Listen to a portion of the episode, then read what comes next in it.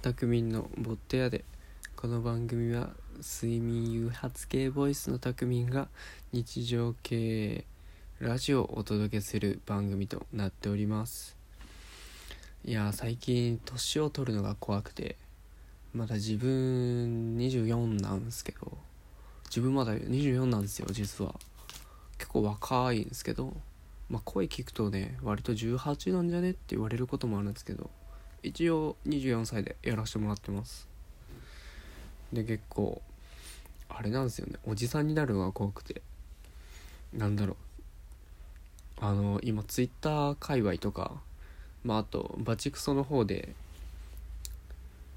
バチクソバズりてラジオの方でチェックさんとおじさんになりたくないよねって話をしたんですけどなんそのおじさんになる怖さというか年を取る怖さについてちょっと話していきたいと思います。なんだろうな。結構ツイッターとかで見たのはあの年齢を重ねていくごとにあれですよね。時が過ぎるのが早いのに自分がそんなに変わってないのに時が過ぎて年を取って気づいたら周りにその敬語を使う人しかいなくなったとか気を使われることが多くなったとかその自分の中ではあんまり変化がないのに周りの環境がどんどん変わっていくみたいな。でその年齢下の人とコミュニケーションがうまく取れなくなるみたいなのがすごい怖いんですよ。結構なんだろうな会社とかでも上司と話す時に本音で話せますかっていう。でまあ下の人からしたらやっぱ気を使うというか上司なんでまあその本心では話さず相手を立てるような話し方をするじゃないですか。でやっぱそれに気づかずそのおじさんの方からおじさんっていうか上司の方からああこいつ俺が好きなんだなっていうか本当に調子に乗って自分の好きな話ばかりするとなんだろうあおじさんだなっていう風に 思われちゃうわけなんですよね。でやっぱたまにあるのが全然断っていいんだよっていう。上の人からのその超めんどくさいやつね。全然来たくなかったら来なくていいしっていう。まあ逆の立場からするとあの最大限の譲歩だと思うんですよ。部下というか年齢が下の者に対して。全然本当に断ってくれても大丈夫だしあの気も使わなくていいよみたいなお酒の場とかで言われたりもあると思うんですけどあの下の者からするとわこいつめんどくせえってなるんですよ。本当にほんあの気を使わなかったとして怒らせたらめんどくさいしでも気を使わないでって言ってくるしあのどう振る舞えばいいんだみたいないう風になる感覚はありますよね。まあそもそも気づいたんですけどその年齢差によって相手を敬いすぎなんじゃねっていう風に思い始めて。なんかあれだな結構俺の感覚がバグってんですけど年齢をそんなに気にしたことなくて相手の。この人が何歳だからどうみたいなのがあんまりないんですよね。なんでその年齢に興味がなくてなんかそれよりもその人がどういう人か気になるしまあそのまあ年齢って言っても立場的なものがあるか会社とかになっちゃうと。あのプライベートだとマジで興味なくて別に何歳だろうがその人はその人だしあんまり気にしたことないですよね。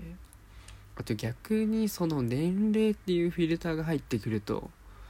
うわこの人アラサーなのにみたいなとか。あこの子まだ22歳っていうかまだ10代なんだっていうなんか余計なフィルターが入ってきちゃってその人自身をよく見れないんじゃないかなっていうふうに思えてあんまり年齢は気にしてないんですけど。いや年を取るって怖いね。急に話を戻した。いやだって自分のさ本当に生きてるこの感覚で周りの環境がどんどん変わっていくってわけでしょ？あの年齢だけで敬うのやめね？別になんだろう、ね、まあ一応よく言う言い方をすれば人生の先輩ではあると思うんですけどもまあそこまで気を使われると何でしょうね。あのまあ俺は大人になった立場からは分かんないんですけどそんなに中身も変わってないと思うんですよね。なんでなんだろうなそこまで気を使われすぎても困るというか仲良くしたくても仲良くできないみたいな。だから結構あの年齢を重ねていくこと自分の内にこもりがちで結構相手のことが考えられなくなる。やっぱり相手が気を使ってくれるから相手というか周りが気を使ってくれるからどんどんそこに甘えちゃって自分が気を使えなくなっちゃうっていう現象が起きちゃうんですよね。まあそこに甘えきっちゃうとマジで怖いですよね。あのドラマで夏木マリさんも言ってましたけどね。おじさんおばさんは年齢じゃないっていう。その常にアップデートをし続けていれば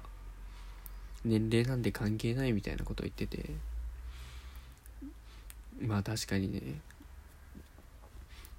新しいものを取り入れるのに結構抵抗があるみたいな。のはあると思うんですよね。でまあその抵抗を放置し続けた結果あの自分世代しか知らない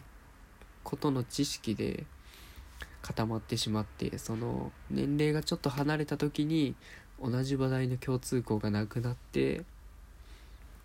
あのその世代間の溝がすごい広がっていくっていう。まあしょうがないけどねジェネレーションギャップというのは。その時代時代で感じるものは違うしその見てきたものも違うわけでその年齢によって人生に与えられた与えられた影響を受けたものってそれぞれ違うからまあそれを持つのは大事だと思うんですけどまあでもやっぱりなまあ自分的な考えになるけど高校からは。やっぱり今はねミーハー心が勝ってるんで新しいもの好きとしてねどんどんいろんなものを見ていってるんですけど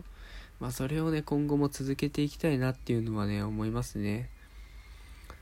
まあ本当に広く浅くなんですけどあのちゃんと流行を追っていきたいですね。めんどくさがらずに。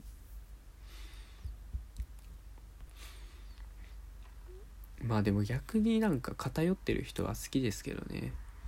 まあいわゆるオタクと呼ばれる人であったりとかその自分の好きなものについて偏ってる人は何だろうその人の特性が見えて結構好きなんですよね。やっぱりその特化してることによってそのものに対する知識がものすごくあったりとかそのやっぱその影響されているものに何だろう好きなものから受けている影響がものすごくあるんでその人間性に現れやすいというか。まあなかなかね偏ってる人が少ないっていうのもあるんですけどその一つのものを好きであり続けるっていうのはねすごく羨ましい。俺があんまできないんですよね。結構飽き性で新しいものにすぐ目がいっちゃうからね。本当に広く浅くっていう感じなんだよな。まあそのね偏りに若干の気持ち悪さを覚えてしまうっていうのもあるんですけどね。そのやっぱ偏ることで他のものに目がいかなくなるというかそのなんだろうなある種閉鎖的な考えになるのがすごく怖くてあんまりその一つのものに偏るっていうことに抵抗があるんですけどまあその反面その人間らしさというか個性が出るのでそこがすごく羨ましいなっていうふうに思いますね。まあ言うてねこんだけ流行りものが好きでいろんなとこに手出してますって言いつつも俺も俺で別に偏ってるからねまあ人間偏らずに生きていけるわけはなくて絶対どっかしらに偏って生きてんですけどまあそれまあそれがいわゆる個性とかその人らしさっていうことになってくんだけどまあそのねパラメーターがねどっかに特化してる人がねやっぱり面白いですよね。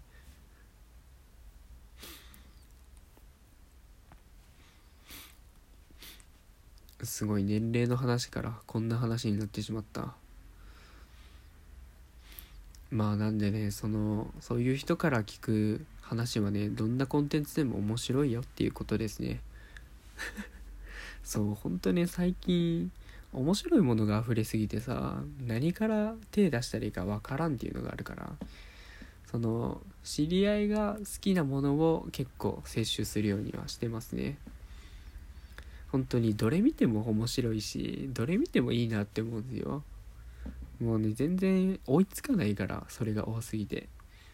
なんでせめてその話題を共有できる友達から勧められたものをなるべくあの摂取するようにはしてます。なので皆さんのおすすめの作品やものがあったらぜひぜひ教えてください。あの割と何でも受け入れると思うのでジャンルは問わずです。好き嫌い？あんまり好き嫌いはしないようにはしてると思うんで。こんな締め方でいいのか？じゃあよかったらなんかおすすめの映画かなんかとか本とかあれば教えてください。じゃあ今日はこの辺で。バイバイ。